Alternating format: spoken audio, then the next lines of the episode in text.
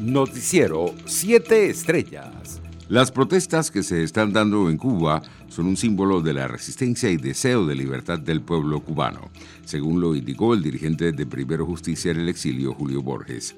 Nuestra solidaridad con la lucha del pueblo cubano es la misma que la del pueblo venezolano, escribió Borges en sus redes sociales. Este domingo 11 de julio, el gobierno confirmó que en las últimas 24 horas se registraron 1.200 casos y 12 fallecidos a causa del COVID-19 en Venezuela. La vicepresidenta Delcy Rodríguez responsabilizó a Leopoldo López y a Juan Guaidó sobre los hechos de violencia que se registraron en las últimas horas en Caracas, en las horas aledañas al sector Cota 905, que terminó con 22 delincuentes y cuatro efectivos militares fallecidos y unas 28 personas heridas. Por su parte, Juan Guaidó advirtió que el gobierno de Nicolás Maduro desde hace tiempo cedió el territorio nacional a grupos delictivos. Este domingo fue capturado en el pueblo de El Orza, en el estado Apure, un jefe paramilitar colombiano que se dirigía a Caracas para la ejecución de un plan macabro, según anunció Nicolás Maduro. Además, entre los detenidos en el marco de la operación Gran Cacique Huaycaipuro este fin de semana, se encontraría el paramilitar José Peligro, quien pasó la frontera para la participación en un plan que se desarrollaría en la capital venezolana. En otras noticias, un peñero que zarpó de Araya rumbo a Cumaná naufragó este fin de semana con aproximadamente 12 personas a bordo, según fuentes de protección civil citadas por el periodista de sucesos Javier Ignacio Mallorca. Hasta la tarde del sábado se reportaba el rescate de 10 personas, 4 en Araya, 6 en Cumaná, indicó el comunicador en su cuenta en Twitter. La escasez de combustible en Araya entorpece la búsqueda de dos ocupantes aún desaparecidos del peñero Don Ramón, que naufragó cuando navegaba frente a esa población Cumaná, informó Mallorca. Internacionales. El secretario general de la Organización de Estados Americanos, Luis Almagro, aseguró que reconocen el legítimo reclamo de la sociedad cubana por medicinas, alimentos y libertades fundamentales.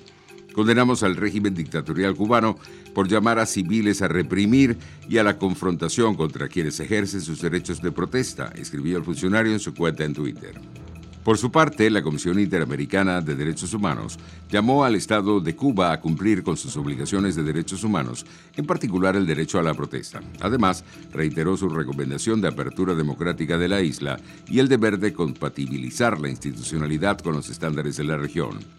La instancia hemisférica dijo tener conocimiento de las multitudinarias protestas que se desarrollan este 11 de julio en Cuba por la escasez de alimentos y medicinas y la falta de garantías de la libertad de expresión y participación plural sobre asuntos de interés público. Por su parte, el fotógrafo de la agencia de noticias Associated Press, Ramón Espinosa, fue herido por la policía mientras cubría una manifestación contra el presidente cubano Miguel Díaz Canel en La Habana. La revista Semana de Colombia publicó este fin de semana una fotografía del supuesto cuerpo sin vida de alias Jesús Santrich, minutos después de la emboscada en su contra en Venezuela. Un total de 6.000 niños y adolescentes migrantes venezolanos podrán acceder a un régimen especial que les permitirá tramitar el Documento Nacional de Identidad DNI en Argentina.